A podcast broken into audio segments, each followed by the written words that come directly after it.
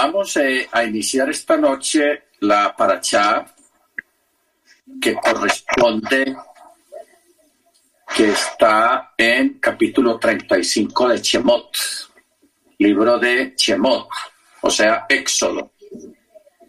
Capítulo 35. Hermana Jennifer, puedes ya apagar el micrófono. Bueno, capítulo 35, la paracha que corresponde o la porción que corresponde esta semana se llama Vayahel. Vayahel. O sea, congregó. Congregó. Eso es lo que quiere decir la palabra Vayahel. Bien, capítulo 35 en el verso 1 de Éxodo dice, y Moche congregó a toda la asamblea de los hijos de Israel y les dijo, estas son las cosas que el Eterno ha ordenado hacer durante un periodo de seis días. Hacer. Durante un periodo de seis días se podrá hacer labores pero el séptimo día será sagrado para ustedes, un Shabbat de reposo completo para el Eterno, y todo el que haga una labor en él morirá. Ok. Todo el que haga una labor en él morirá. Eh, Luego dice, no encenderán fuego en todas sus moradas el día de Shabbat. Bueno, aquí, hermanos, Moche antepuso la prohibición de realizar labores en Shabbat al mandamiento de construir el Mishkan, o sea, el tabernáculo. Con ello, queriéndoles decir que la construcción del Mishkan no tenía precedencia sobre el Shabbat. Muy bien. Es muy importante, hermanos, tener en cuenta esto porque ustedes saben que el tabernáculo o el templo o el Beit Hamikdash que iba en, para ellos en aquella época iba a ser un lugar sagrado para el judaísmo, porque allí era donde iba a reposar la presencia, el Ruach del Eterno. Entonces, eh, la gente pensaba, algunos sabios pensaron, como el, el, el tabernáculo va a ser un lugar tan sagrado y tan santo, entonces el tabernáculo está por sobre el Shabbat. ¿Ok? Va a estar por sobre el Shabbat. Entonces, aquí implícitamente Moche le está diciendo al pueblo que el Shabbat tiene preeminencia por sobre cualquier evento. O sea, el Shabbat es uno de los mandamientos que no es negociable. Usted no se ponga a negociar con el Eterno, que es que vea, yo lo cambio para el domingo, que yo se lo quedo debiendo, es que el sábado va a pasar esto, va a pasar aquello. El chava es innegociable. Chava es chava y lo demás es loma. Entonces, hermanos,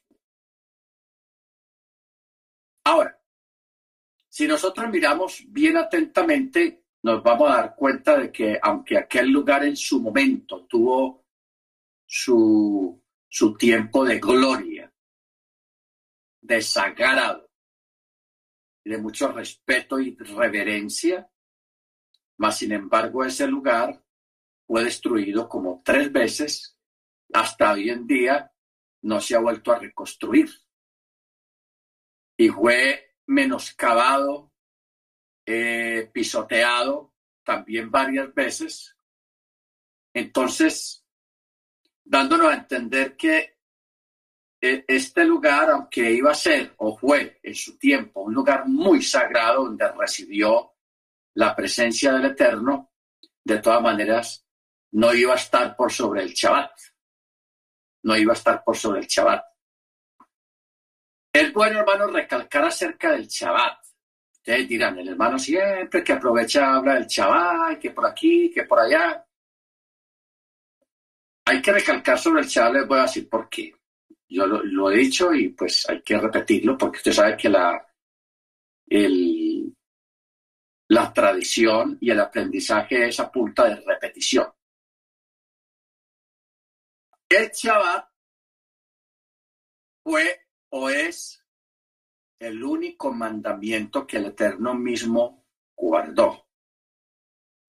Hay dos cosas, hermano, muy importantes que nosotros debemos siempre de, resaltarles. Una, el Shabbat. ¿Por qué? Porque el Eterno mismo guardó el Shabbat. ¿Ok? Cuando yo hago la apertura de Shabbat aquí en la casa, yo siempre leo el mismo versículo que está allá en Génesis capítulo 2, verso 2. Dice, y en el día séptimo Elohim acabó su labor que había hecho, y en el día séptimo cesó de toda su labor que había hecho. Y bendijo Elohim el día séptimo y lo santificó, porque en él cesó Elohim de toda su obra que había creado al actuar.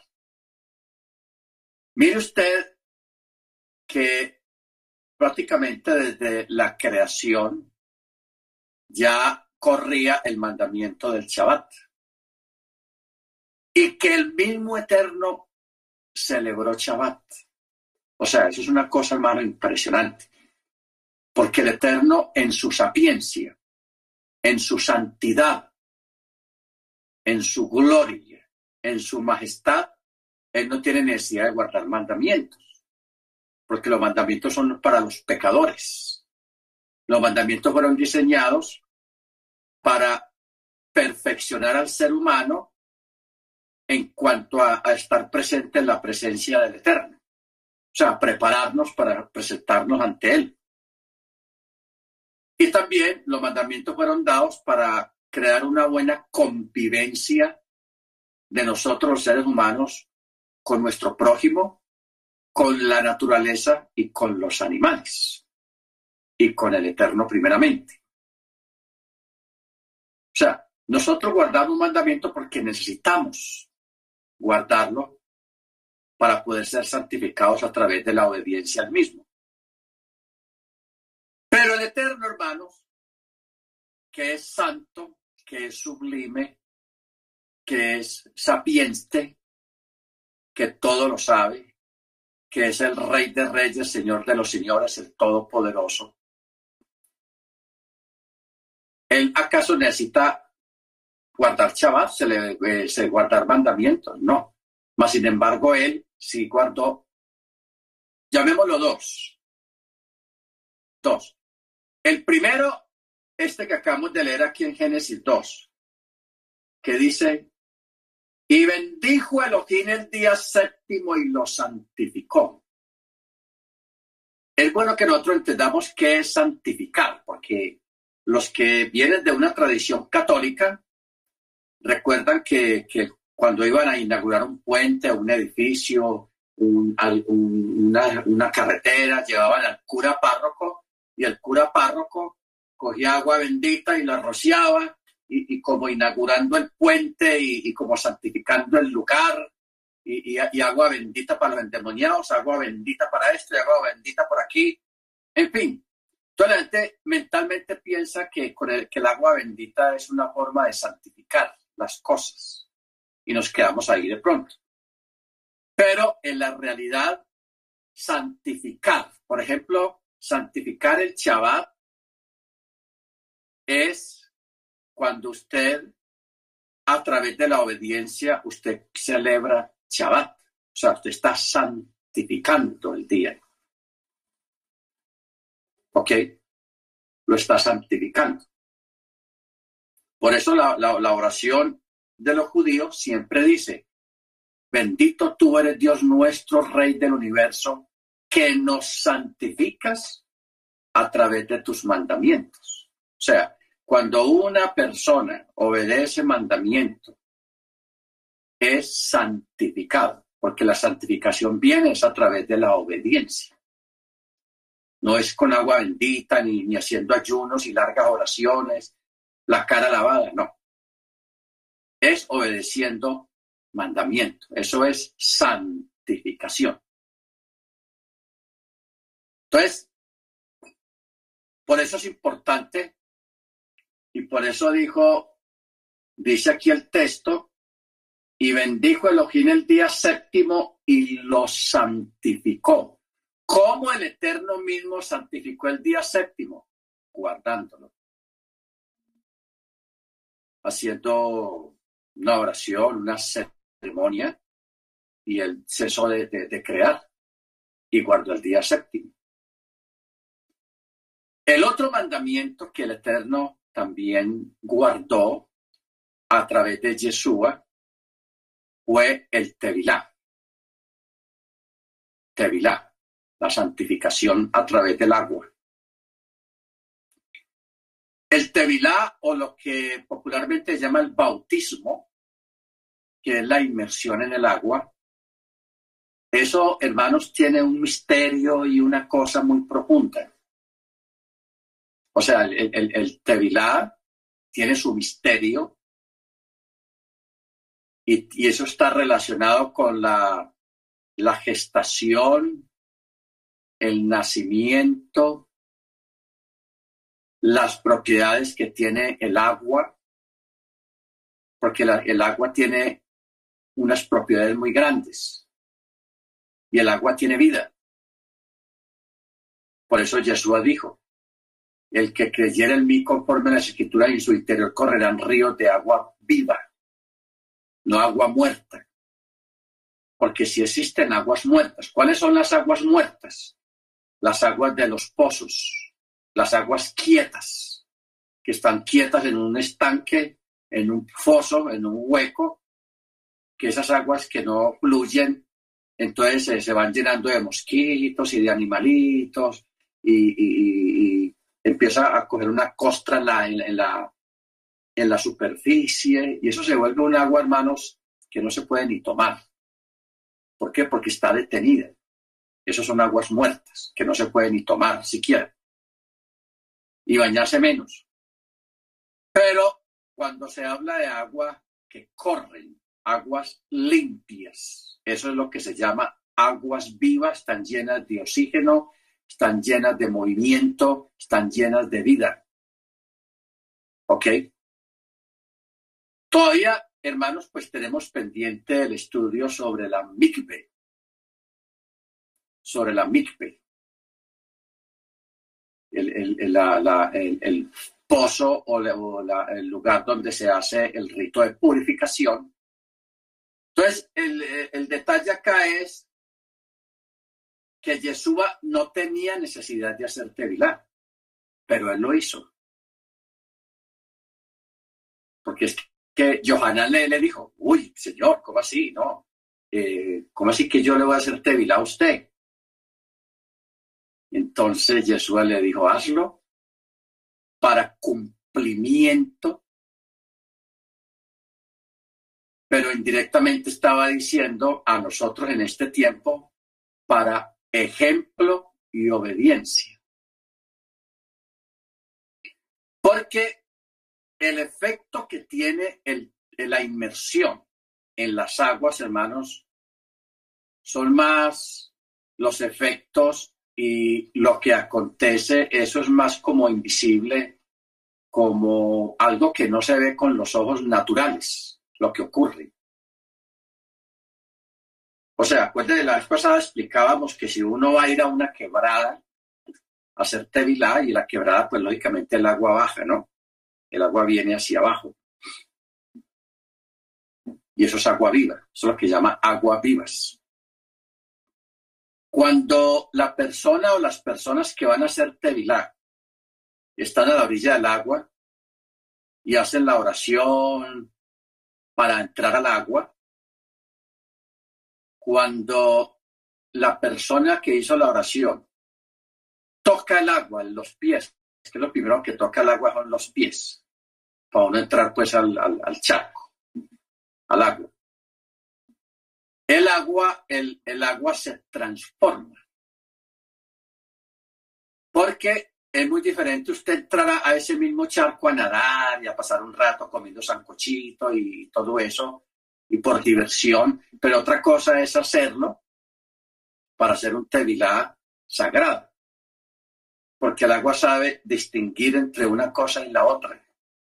Entonces el agua, cuando la persona entra al agua, después de haber orado para hacer ya el tevilá, el agua sufre una transformación y se prepara para recibir a esa persona que va a ser el tevilá. Para operar en ese momento, hermanos, lo que es la concepción, lo que es eh, lo, que pasa un, un niño, una criatura en el vientre de su madre durante nueve meses en medio del líquido, amniótico. Eh, luego el nacimiento, o sea, todo eso tiene que ver, hermanos, en la transformación, porque el agua sufre esa transformación porque el agua sabe para qué es que está uno ahí. ¿Ok? Entonces, por eso es tan importante y por eso es que Yeshua lo ratifica y él mismo nos da el ejemplo. Hay que hacer tevilá. ¿Ok? Hay que hacer tevilá de vez en cuando. Eh, el tevilá para las fiestas, por ejemplo, ahora para las fiestas de, de, Pesach y Chabuot, o sea, las fiestas de primavera, hay que hacer tevilá en preparación y purificación para poder participar de estas fiestas. Ya luego, para las fiestas de otoño, pues también se vuelve a hacer tevilá y hay personas que acostumbran a hacer tevilá más a menudo, lo hacen cada ocho días, en fin. No, es mal y es muy sano el, el, el hacer tevilá. ¿ok? Por lo que representa. Si uno entendiera lo que significa un tevilá, hermanos, a nivel espiritual, usted haría tevilá todos los días, pero tampoco es necesario hacerlo todos los días. Bendito sea su nombre. Ok. Eh, luego, hermanos, ya tenemos aquí una, al menos una conclusión lo que es el Shabbat, lo importante que es hacer, celebrar o entrar en el Shabbat. Y asimismo también lo de el Tevilá, o sea, la inmersión, el rito de purificación. Ahorita que estaba hablando acerca de la mikve, la mikve eh, es un elemento que nosotros todavía como que no hemos entrado muy de lleno en, este asunto de la MIGB. Tal vez por desconocimiento, porque nos acostumbramos a hacer el tevilá en una quebrada o en el mar o en un río. Entonces, de pronto no nos hemos fijado mucho en qué es lo que significa o qué es una migbe. Una Big B es una, un tanque de una, un estanque que debe tener ciertas medidas. Ciertas medidas. Eso lo hemos reflejado en uno de los evangelios, cuando Jesús fue a las bodas de Caná de Galilea. Lo invitaron a un, a un matrimonio. Eso está en el capítulo 2 del Evangelio de Juan. Eh, mire cómo dice. Verso 2 dice. Y también había sido invitado a la boda Yeshua con los discípulos. Ahí se fue todo el combo. ¿Ok? Se fueron de fiesta.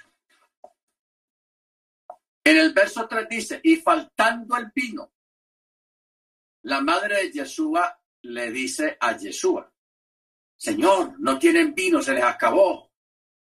Entonces Yeshua le dice, pero, pero, ¿yo qué tengo que ver en eso? Yo aquí solamente soy un invitado. ¿Usted por qué me habla a mí como si yo fuera el responsable de esta fiesta? Por eso dice, Yeshua le dice, mujer, ¿y a ti y a mí qué? O sea, a usted y a, mí qué nos importa eso. Eso es lo que le está diciendo. Lo que pasa es que no pusieron la palabra que nos, la palabra importa como para que no sonara grosero, pero eso es lo que quiere decir eso. A usted y a mí, ¿qué nos importa? Nosotros aquí somos invitados. Y luego dice, aún no ha llegado mi hora. ¿Cuál hora estaba hablando Jesús acá? Está hablando de, la, de, de lo que tiene que ver con los milagros y el ministerio de Jesús. O sea, no es mi tiempo todavía para estas cosas. Entonces, Miriam, en un arrebato, porque eso es un arrebato, le dijo a la gente,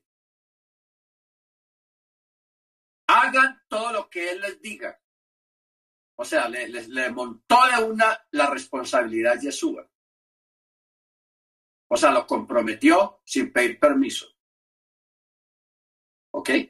Sin pedir permiso. Entonces el verso 6 dice, y había allí seis tinajas pétreas, asentadas conforme a la purificación de los judíos, cada una con capacidad de dos o tres metretas. Así dice en el texto original. Lo que pasa es que en la, Reina Valera, en las otras Biblias, cambiaron todo el texto como para que la gente no se preguntara qué quiere decir tinajas pétreas y de qué purificación está hablando y qué significa eso de capacidad de dos o tres metretas, o sea, una medida de aquella época, una forma de medir. Hoy en día medimos por galones y litros. En aquella época se usaban los, el, el, la, la metreta y se usaba otra medida, que se me fue el nombre, pero quedémonos con las metretas. ¿Qué quiere decir esto, hermanos? Que cuando una persona en aquella época iba a ser tevilada, eh, era obligatorio usar estas tinajas para eh, echar el agua en la mikve. Porque eso no es, échele agua bastante que corra. No, tenía que ser cierta medida de agua. Cierta medida. Si había más o había menos, quedaba invalidado la, ceremonia de, de, de inmersión. No era válida si había más agua o había menos agua. Entonces, por eso los, los judíos en aquella época crearon estas medidas. Entonces, en esa casa, se ve que era la casa de un judío porque tenía su mikve ahí en su propia casa y tenía las tinajas donde medía el agua para hacer la ceremonia de inmersión.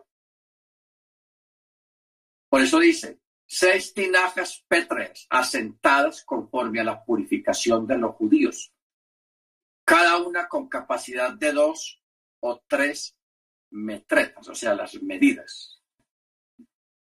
Bueno, o sea, cada medida era de 35 litros, o sea, medidas modernas. O sea, cada tinaja, que eran seis, daba una medida de 35 litros. ¿Ok? Eh, 6 por 3 son como 180 litros, bueno, algo así. Luego, ¿qué les dice Yeshua? Échenle agua a esas tinajas. Entonces llenaron esas seis tinajas eh, de 35 litros cada una. Y cuando Yeshua sirve, saca eh, el primer, con el instrumento ese para sacar el, agua o el vino,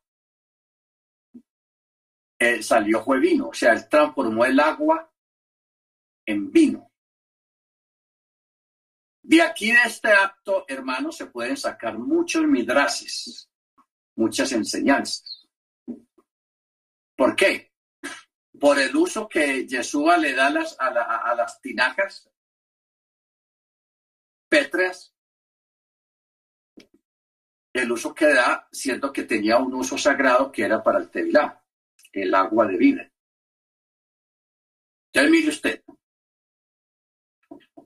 Yeshua en la fiesta de Sukkot, él dijo unas palabras muy impresionantes, muy grandes. Él dijo, o como dice el texto, el relato, en el último y gran día de la fiesta, Yeshua se pone en pie y dice,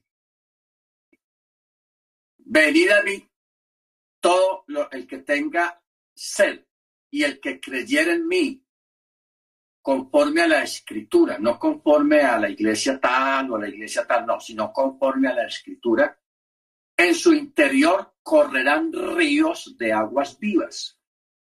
Ahí estaba hablando del Rúa Jacodés, de la llenura del Espíritu Santo, que es comparado con aguas vivas. Entonces usted la analogía y, el ejemplo que Jesús da eh, acerca del agua.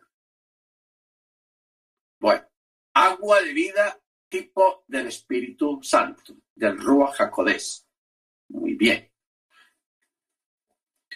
Luego de esas mismas jarras, Yeshua extrae vino. Hay algo curioso es de que aquí en la fiesta, cuando el, agua es convertida al vino, nadie protesta en el sentido de que se usen jarras de agua de purificación para sacar vino de ahí. O sea, eso es como para que alguien dé una protesta. Eh, eso es un sacrilegio. ¿Cómo le ocurre usar eso del agua santa, del agua que se usa para el tevilá? ¿Cómo le ocurre usarlo para vino? Ah, para que la gente tome vino y se embriague y bueno, y empieza a, echar cantaletas, pero mire usted que nadie dijo nada. Y sí debieron de haber dicho algo, pero nadie dijo nada. ¿Por qué nadie dijo nada, hermanos? Por el milagro. Porque es que nadie trajo vino de otro lado y lo vació en las tinajas, sino que echaron agua y esa agua fue transformada en vino en forma milagrosa. ¿Ok? Fue transformada en vino. Baruachén.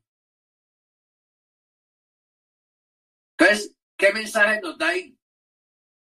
Hay un mensaje oculto. Y el mensaje oculto bien pudiera ser de lo que Yeshua hizo en Texas que él toma una copa de vino, toma una copa de vino en el ceder de Pexac y la levanta y hace la oración. Baruch atayaba Eloheinu melech haolam borepri agafen por el fruto de la vida. Pero él aquí está haciendo otra transformación. Mire usted cómo, cómo las cosas van como tornándose. Primero, convierte el agua en vino. ¿Ok? Luego, él dice, hablando del agua, el que creyera en mí conforme a las escrituras, en su interior correrán ríos de aguas vivas. Hablando del espíritu que habían de recibir los creyentes. Entonces aquí tenemos agua convertida en vino. Agua tipo del Espíritu Santo. ¿Ok? Y luego esa agua que fue convertida en vino, ya ese vino, Yeshua, una copa de vino, Yeshua la levanta y ya le hace como la como la transformación cuando él levanta la copa que dijo. Esta es mi sangre, la sangre del nuevo pacto, la cual es derramada por vosotros. Tomadlo. ¿Ok? Bendito el Eterno. Mire usted que la costumbre del vino en, las fiestas y en Pexa, eso viene desde la antigüedad.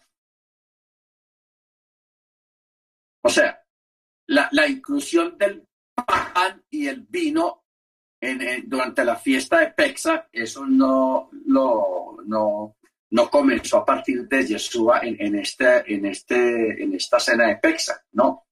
Eso venía ya desde atrás. Mucho tiempo atrás venía la costumbre de que en el ceder de Pesach siempre había, dentro de todas las cosas, estaba el vino y estaba el pan. ¿Ok? Baruachén. Entonces, es muy diciente esto, porque ya aquí vemos a Yeshua transformando ese vino y dándole un simbolismo acerca de su sangre, del dam, de la sangre. ¿Ok? La cual es derramada por todos vosotros. Bendito sea su nombre. O sea, esto es impresionante, todo, todas estas cuestiones simbólicas, por cierto. Eh,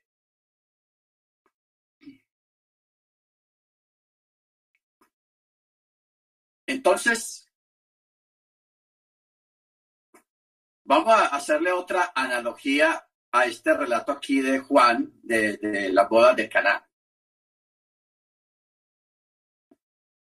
Luego en el verso 7, Yeshua les dice, llenen las tinajas de agua y las llenaron hasta el borde. También les dice, sacad ahora y llevad al maestresala, o sea, al encargado de la fiesta, al que dirige la fiesta. Y se lo llevaron. Pues le llevaron una muestra. Cuando el encargado de la fiesta probó el agua hecha vino, o sea, vino exquisito, porque él no supo, no sabía de dónde provenía, aunque lo sabían los servidores que habían sacado el agua. O sea, cuando Yeshua realiza el milagro de transformar el agua en vino, el encargado de la fiesta estaba en otro rollo por allá en la cocina, en fin.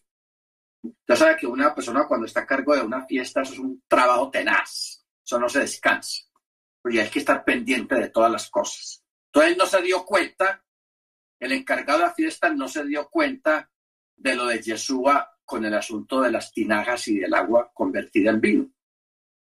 Por eso, entre paréntesis, dice, porque no sabía de dónde provenía, aunque los que le llevaron el vino a probar sí sabían.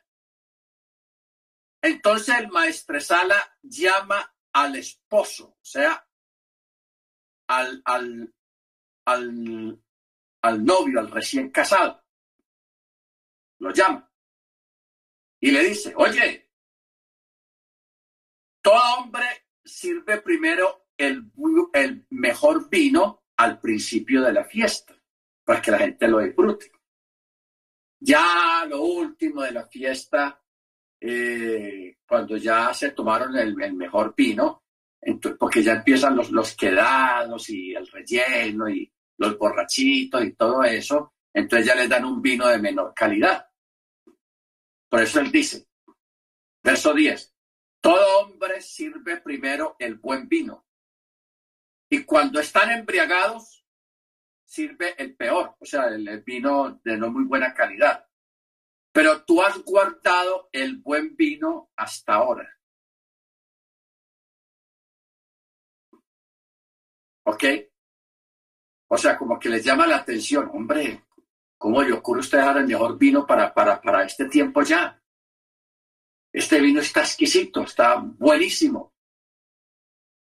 ¿Ok? Entonces, yo quiero que la, analogía que vamos a sacar de acá, hermanos, está en el verso 10. Lo que él dijo. Todo hombre sirve primero el buen vino. Y cuando ya están embriagados, el peor. Pero tú has guardado el buen vino hasta ahora, para este momento. O sea, que había vino, hermanos, había vino. Si nosotros aquí nos, eh, nos queda duro tener una fiesta de Pexa, unas 10 botellitas de vino, que son unas que no hacen gran cosa las botellitas. Dígame usted. Eh, a ver, alguien que, que, haga la cuenta, hermanos.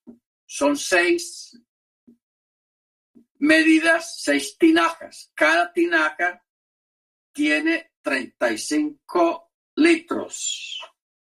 6 por 5, 30, 6 por 3, 18, 210, eh, 210 litros de puro vino.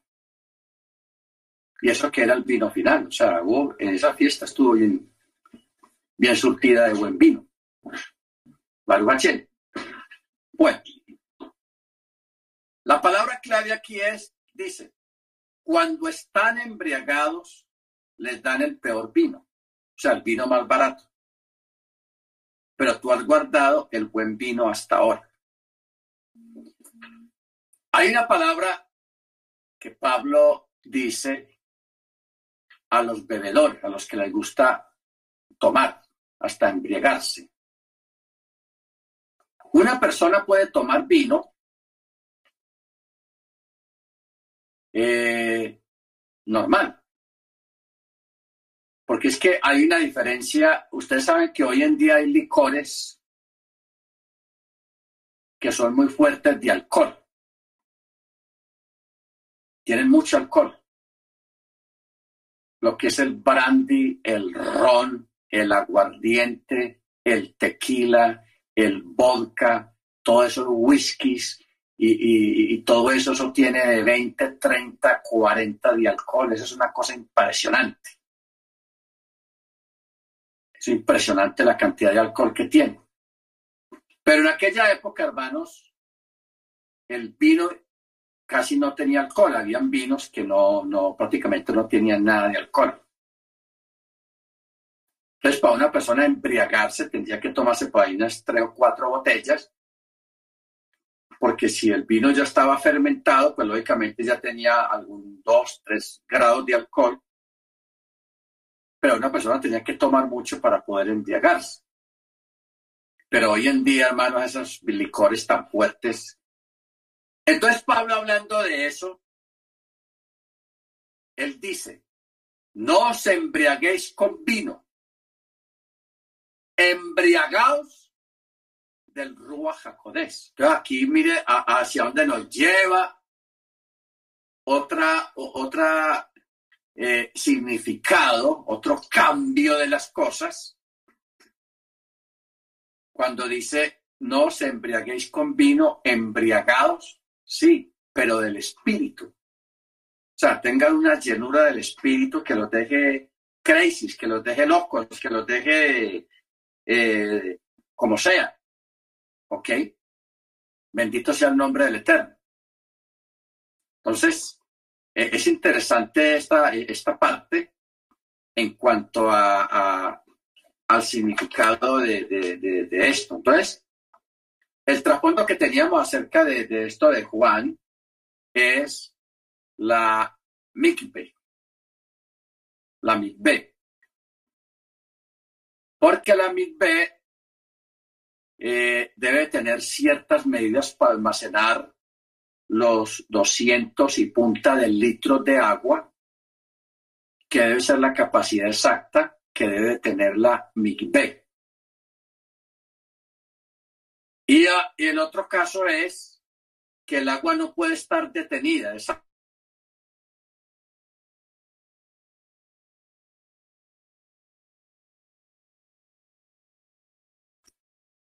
No se rebosa.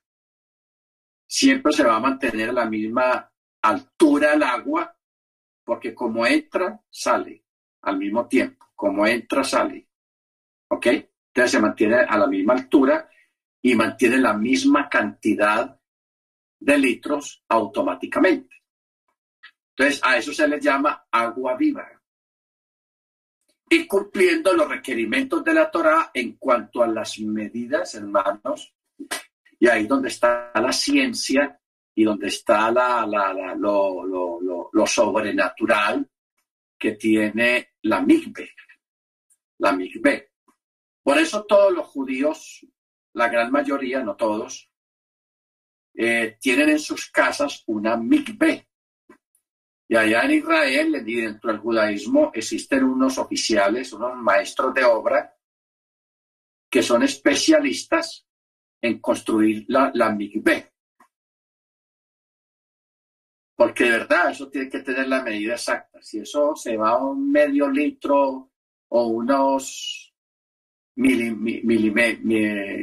milímetros o lo que sea de más de agua o de menos, el, supervisor, el que está a cargo de, la construcción, no la, va a rechazar. Yo recuerdo en Miami un hermano que vivía en un edificio de, puros judíos, no sé cómo el hermano fue allá.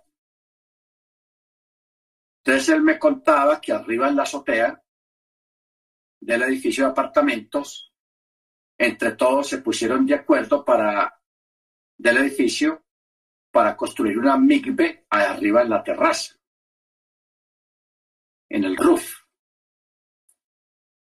Entonces, pero fueron tan de malas, porque eso sí son de malas, que el que la construía, que construía la migbe, el supervisor, que era un especialista, un experto en eso, se la mandaba a tumbar porque no le daba la medida no le daba la medida. Entonces la mandaba a tumbar y se perdió un montón de material ahí, porque eso lo hacían con mármol y todo eso bien bonito, bien organizado. Hasta que la tercera vez, la, mandó a tumbar la primera, la volvió a reconstruir la segunda, tampoco dio la tumbar. Y a la tercera sí dio la medida exacta. Y ahí quedó. Pero según general ahí, porque la tumbaron dos veces. Todo ese material y el trabajo se perdió. Pero ahí quedaron ya los últimos con, con tremenda migbe para todo el edificio, para todos los habitantes del edificio, que allí pues iban las, las damas para hacer su, su inmersión en la migbe. Y también los varones por aparte, también subían para, cuando había fiesta, pues todos tenían que ir a hacer la, el tevilaya en, el, en, la, migbe. Entonces, eso vivía ocupado todos los días, menos en Shabbat. En Shabbat si no se puede hacer tevilá. Es bueno que usted tenga claro eso. En Shabbat no se hacen fiestas.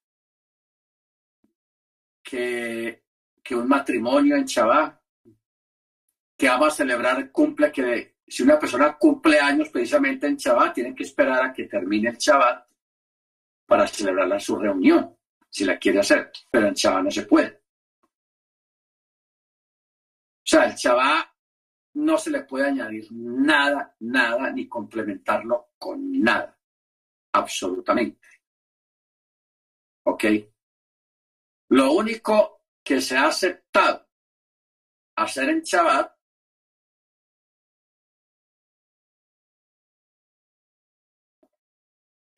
porque no se pueden mover,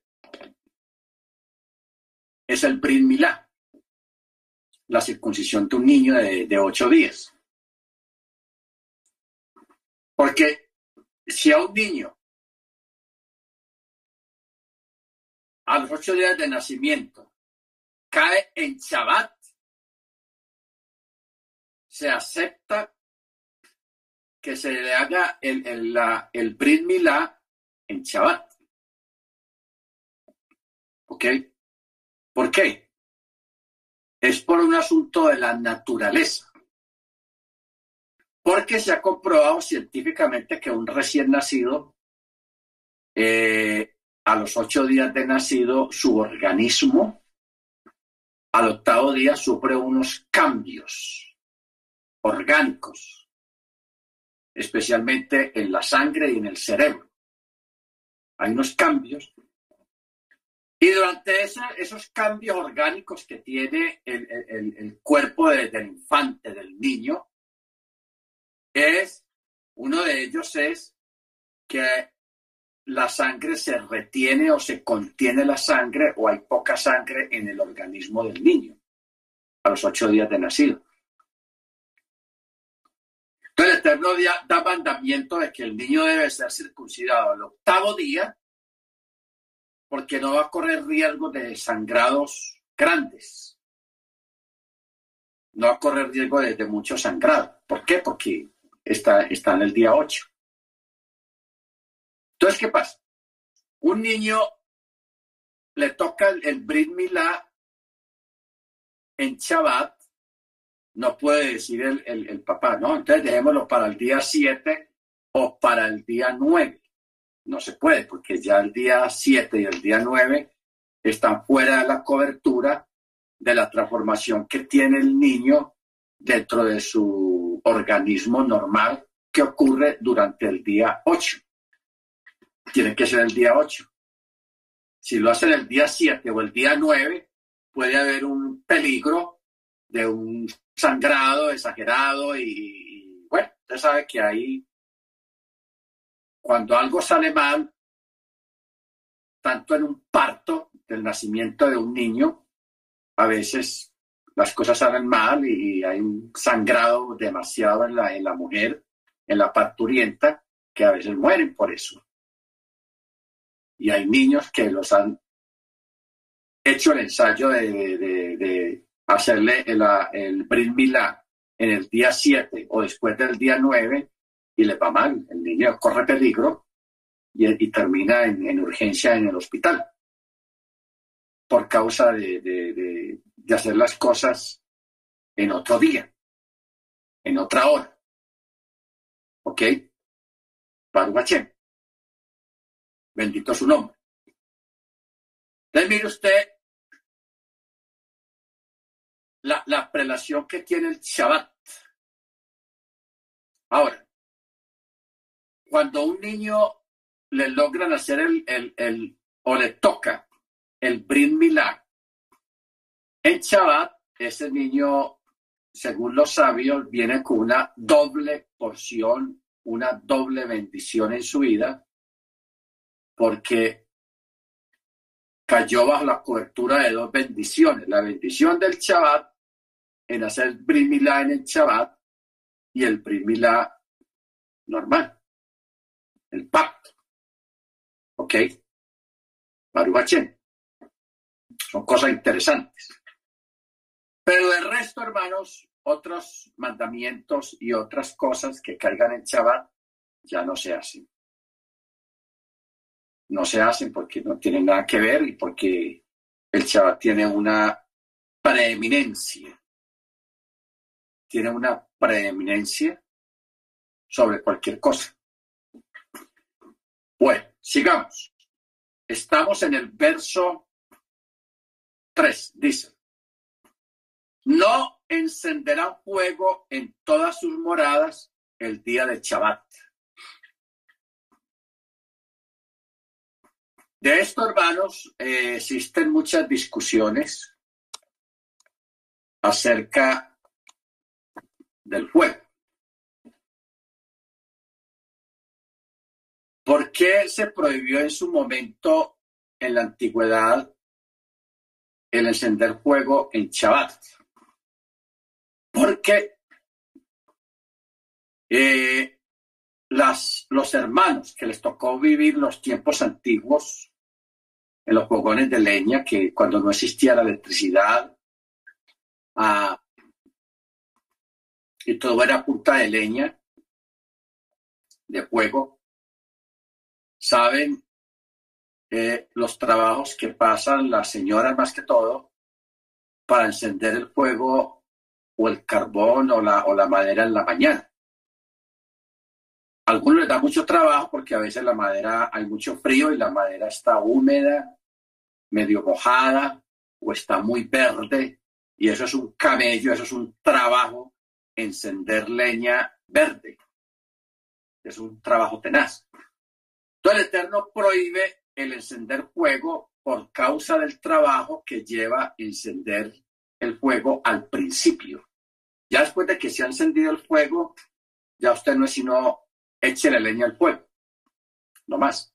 Pero el, el encender ese fuego, esa leña al principio, eso tiene un trabajo tenaz. ¿Ok? Ahora, la Torah habla exactamente de fuego. Dice,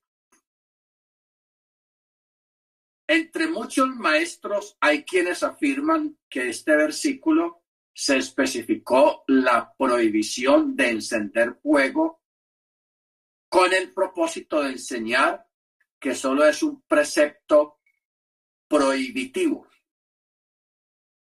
Prohibitivo. ¿Qué quiere decir esto? Que en el versículo anterior la Torá enuncia la prohibición general de no realizar labores prohibitivas en Shabbat. Este versículo ya incluye cualquier labor prohibida. Por lo tanto, parecería superfluo enunciar aquí la prohibición específica de no encender fuego en Shabbat. Citando cierta opinión de uno de los sabios talmúdicos, Rachi ofrece aquí una explicación de por qué la Torá especifica la labor de encender fuego. ¿Ok? Por el trabajo que da y porque en Shabbat, porque aquí hay que decir la palabra Shabbat, hay que empezar desde ahí. Porque hay mucha gente que piensa que Shabbat quiere decir sábado, no. La palabra Shabbat quiere decir cesar. Cesar de hacer. No hacer nada. O implícitamente quisiera también decir reposar. Si nosotros miramos, aquí miremos Génesis.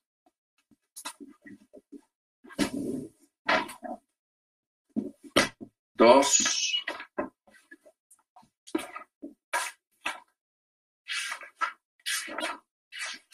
Para que veamos cómo dice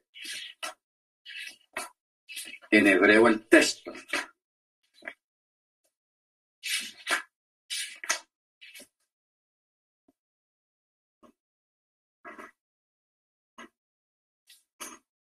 Eh, a ver, Et, Iom,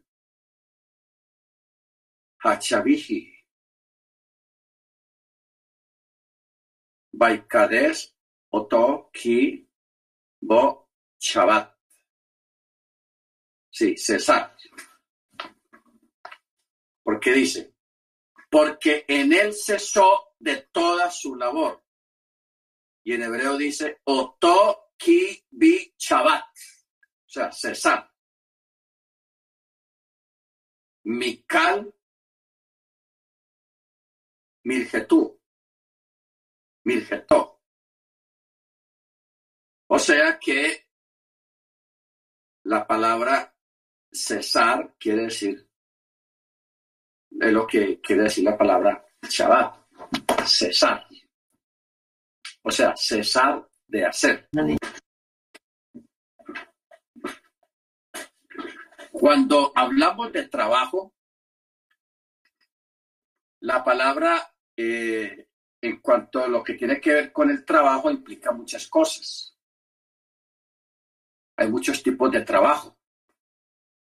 Entonces, cuando hablamos de trabajos, estamos hablando de cesar de hacer esos trabajos. Eso es chaval, cesar de trabajar. Cesar de trabajar. ¿Ok? Ahora, hay una eh, discrepancia o discusión rabínica respecto a si en Shabbat se puede procesar comida o no se puede procesar comida. Porque ¿cuál es el, detalle ahora en este tiempo? De que hoy en día ya casi no existen fogones de leña, como para que uno diga voy a encender fuego, sino que la mayoría de los fogones son eléctricos. Y crear energía eléctrica no es fuego, porque eso, un, fogón o un bombillo no tiene llama. Ilumina, produce luz, pero no hay llama. Entonces una luz, bombillo sí se puede encender. Y un fogón eléctrico sí se puede encender por cuanto no hay llama ahí. Solamente hay energía. ¿Ok? Baruache. Algunas comunidades, hermanos, que todo eso es respetable. Algunas comunidades, eh, para no cocinar, o sea, no preparar comida en Shabbat, lo que ellos hacen es, existen unos, unos hornillas o fogones, no sé cuál, no, qué nombre darles, donde esos, son fogones como de tres puestos hornillas. Bueno, no sé cómo. Lo que pasa es que ahí se echa la, la, la, la comida el día viernes, cruda, sí, pues sin, sin procesar, se echa en los tres espacios, porque son tres espacios. Y eso se deja conectado a la luz en bajo, mínimo calor. Y eso se deja conectado desde el viernes hasta el sábado todo el día. Y eso mantiene el viernes en la noche, pues eso procesó la comida, se la puso a hervir y todo eso lento, pero eso durante la noche lo hace. Y luego ya el otro día, pues ellos no cocinaron nada porque la, cocina, la comida ya está ahí lista y caliente. Este tipo de hornillas lo usan mucho los, los, judíos ortodoxos. Y eso lo, entre ellos es normal tenerlo. ¿Ok? Y así se libran de estar preparando comida, procesando comida el día sábado. Cuando, cuando hablamos de procesar comida en Shabbat, estamos hablando de pelar una papa, de, coger un plátano y partirlo, en, picarlo y todas esas cuestiones. Entonces, solamente que se, se guarda ya procesada desde el día viernes. No se está haciendo labor de preparar comida, sino que ya está lista. Hay otras comunidades que literalmente prohíben tenerla caliente. Entonces siempre mantienen es para los chavas, producen es comida fría comida que se la, la, consumen fría, porque tampoco permite que se, se caliente en el microwave. ¿Ok? Bueno. ¿Qué tenemos hoy en día? Que, por ejemplo, lo que es aquí en Colombia al menos, existen los fogones de gas por economía, porque a gas es más económico que eléctrico. El problema con el gas es que el gas produce llama. Porque es que exactamente lo que dice aquí el texto es no encenderá fuego. O sea, producir una llama en Chabat. Ya quedan descartados los fogones de leña porque hoy en día casi ya no se acostumbra a los fogones de leña ya casi no existe eso, ya todo el mundo tiene su gas o la electricidad, entonces ya no tienen que estar ahí soplando y, buscando madera, eh, leña y todo eso, que eso era un trabajo antiguamente. Los que vivieron en el campo saben lo que significa eso. Que la mamá les diga a los niños, mi hijo, vaya a buscar leña que se va a acabar.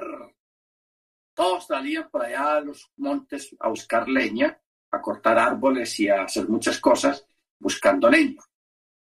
¿Ok? Ya eso, ya eso no hay necesidad. Ya hoy en día se, está el gas y está la electricidad. Ahora, Con el asunto del gas, hermanos, eso sí es fuego.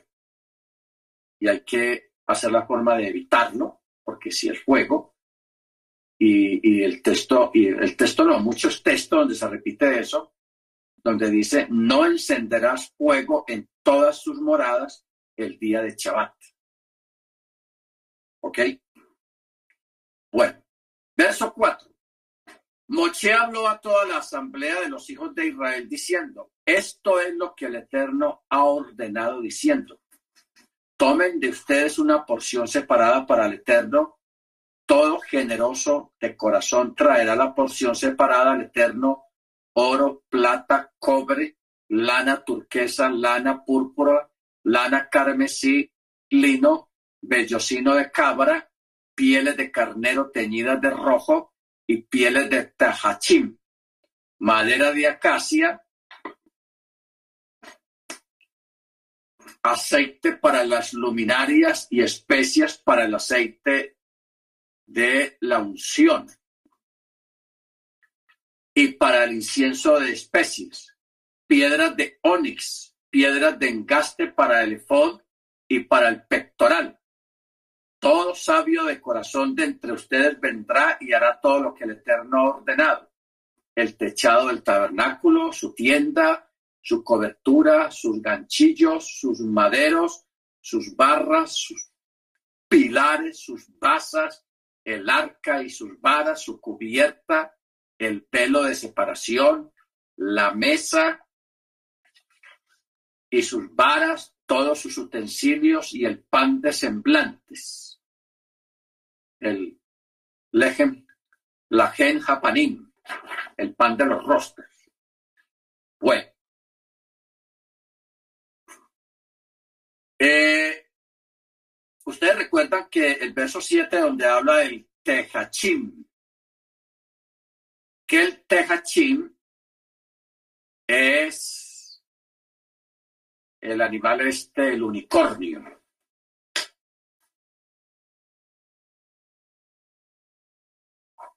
El unicornio, un animal que hoy en día ya no existe, solamente existe en las películas y los, y en las tiendas de muñecos que todavía venden los unicornios. El unicornio no es un mito, el unicornio existió en esta época y quedó en la memoria colectiva y por eso hoy en día se habla del unicornio, en palabras modernas. Pero en esa época se llamaba tejachim. ¿Cómo era el unicornio? El unicornio o el tejachim era un animal muy hermoso. Parecía una cebra, una cibra. El asunto era y así como la, la, la la cebra tiene rayas muy bonitas, el asunto es que el tejachín también tenía rayas, pero no era solamente dos colores, sino de muchos colores. Una raya de un color, otra raya de otro color, otra raya de otro color. O sea, debió de ser un animal espectacular por el color, los colores que tenía la piel. Pero como esto solamente se usó en el tabernáculo y el, animal solamente existió en ese tiempo para este propósito, ya después de que se construyó ya el templo literalmente con otros materiales, que ya no se necesitaban estas pieles de, estos animales, el animal desapareció. No se multiplicaron más, como, como quien dice, se extinguieron. Porque actualmente, hermanos, hay muchos animales que existieron en la antigüedad que hoy en día ya no existen. Se extinguieron por la cacería, por muchos motivos, pero ya no existen. Solamente quedaron en la memoria colectiva de, los pueblos, pero ya no existen. Entonces el o el unicornio es uno de estos que ya no existe, este animal. ¿Ok? Bendito sea el nombre de el Eterno. Bueno, en esta parte el Eterno está pidiendo materiales, oro, plata, cobre, lana, turquesa, lana púrpura, lana carmesí, lino, vellocinio de cabra, pieles de carnero teñidas de rojo, pieles de tejachín, madera de acacia, aceite para las luminarias, especias para el aceite de la unción y para el incienso de especies, piedras de onix, piedras de engaste para el efod. O sea, todos estos materiales era para la construcción de la tienda y lo que iba a ver el mobiliario que iba a estar dentro de la tienda. Todos nosotros, hermanos, formamos parte de esto, o sea, nosotros estamos aquí metidos. ¿Ok? Nosotros estamos acá. Usted puede ser oro, plata, cobre. Usted puede significar lana turquesa, lana púrpura, lana carmesí, lino, vellocinio de cámara, pieles de tajachín, pieles de carnero, o usted puede significar madera de acacia, aceite para las luminarias, especias para el aceite de la unción, piedras de onis, piedras de engaste para el efod. ¿Por qué? Porque nosotros, hermanos, hoy en día, al ser el templo, y como templos, tenemos una función dentro del templo. Dentro del templo y formamos parte simbólicamente de uno de estos elementos. Porque si Pablo dijo, ¿acaso no sabéis que vosotros sois templo del Espíritu y que el Espíritu mora en vosotros? Por eso es que cada uno de nosotros, hermanos, como comunidad, así seamos virtuales, porque todos estamos muy alejados, en este momento el que más lejos está de aquí de donde yo estoy, el hermano Álvaro. Lo sigue después de él, sigue la hermana, eh, la hermana que está en Manhattan, la hermana Senia, que está ahí cerquita. Pues, tan cerquita, ¿no? Pero está por ahí, por esas lejanías. Ya luego de ahí le siguen los hermanos de México, ¿ok? Si estuvieran conectados los hermanos de Bélgica, ellos serían los más lejanos, porque ellos están al otro lado, en Europa. Eh, los hermanos de Bélgica, pero luego aquí mismo en Colombia estamos repartidos unos aquí en Medellín, otros están en Bogotá, la hermana Luz Marina y los otros hermanos allá en Bucaramanga. La hermana no está. La hermana Cecilia, ella también está lejitos. Ella está en las Carolinas, Carolina del Norte. Pero, hermanos, cuando uno se pone a mirar todos los que estamos acá, aunque no nos veamos personalmente, yo sí puedo decir de que muchos de ustedes tienen funciones espirituales, o sea, tienen dones. Tienen dones. ¿Ok? La hermana Ángela, ella tiene su don, la hermana Beatriz tiene su don, la hermana Cruz también tiene su don, la hermana Yanira tiene su don, puede ser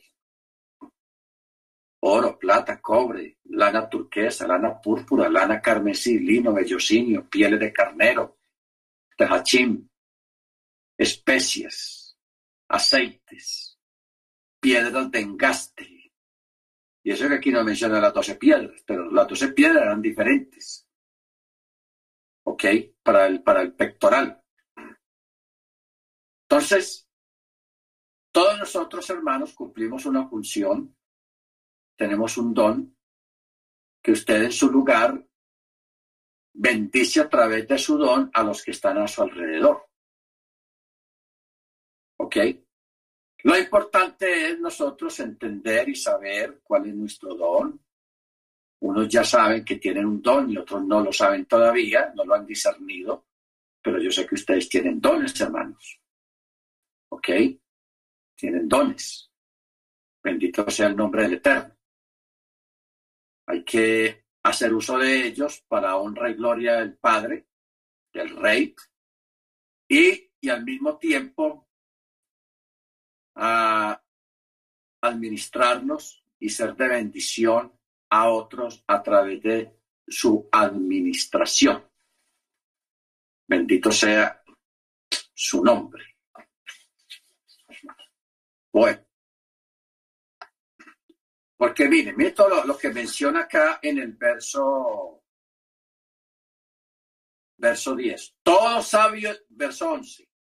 El techado del tabernáculo, su tienda, su cobertura, sus ganchillos, sus maderos, sus barras, sus pilares, sus basas, el arca, sus varas, su cubierta, el velo de separación, la mesa, y sus varas, todos sus utensilios, el pan de los semblantes, el candelabro de iluminación, sus utensilios, sus candelas, sus candelas y el aceite para el alumbrado, el altar del incienso, sus varas, el aceite de la unción, el incienso de especias, la pantalla de la entrada para la entrada del tabernáculo, el altar de la prenda de ascensión, el enrejado de bronce, sus varas, todos sus utensilios, el lavadero, la base, las cortinas del patio, sus pilares, sus basas, la pantalla del portal del atrio, las estacas del tabernáculo, las estacas del atrio y sus cuerdas, las vestimentas de tejido de punto para servir en el santuario,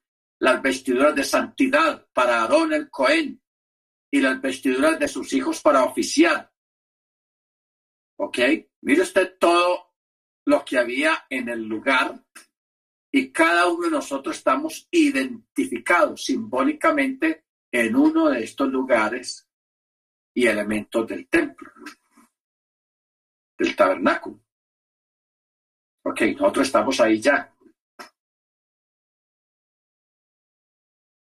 Ok. Ya eso mañana lo vamos a explicar un poquito de qué forma estuvimos ahí, siendo que no, no habíamos nacido todavía pero vamos a mirar eso. Que sí estuvimos ahí, incluso mucho más atrás de eso. Y vamos a dar el texto para que lo tengamos y sepamos, hermanos, de que nosotros no somos ningunos advenedizos ni aparecidos, sino que siempre estuvimos ahí y no lo sabíamos. Bendito sea el nombre del Eterno. De ahí ciertos sueños que usted ha tenido a través de su vida, que usted nunca los ha entendido, pero que a través de este entendimiento de estas cosas usted los va a entender. Porque hay sueños, todos hemos tenido sueños raros, sueños misteriosos. ¿eh? ¿Pero qué significa ese sueño? ¿Yo por qué vi eso? ¿Por qué ese lugar me pareció como conocido? ¿Por qué me pareció como que yo ya estuve ahí? ¿Cuántos no han soñado eso? Con lugares que usted piensa, que usted cree que usted ya estuvo ahí, que usted ya lo había visto. Eso lo vamos a mirar mañana mediante el cielo para que entendamos, hermanos, de que hay muchas cosas que necesitamos saber. Amén. Bendito sea el nombre del Eterno. Muy bien, vamos a parar aquí, hermanos. Vamos a parar. Eh, vamos a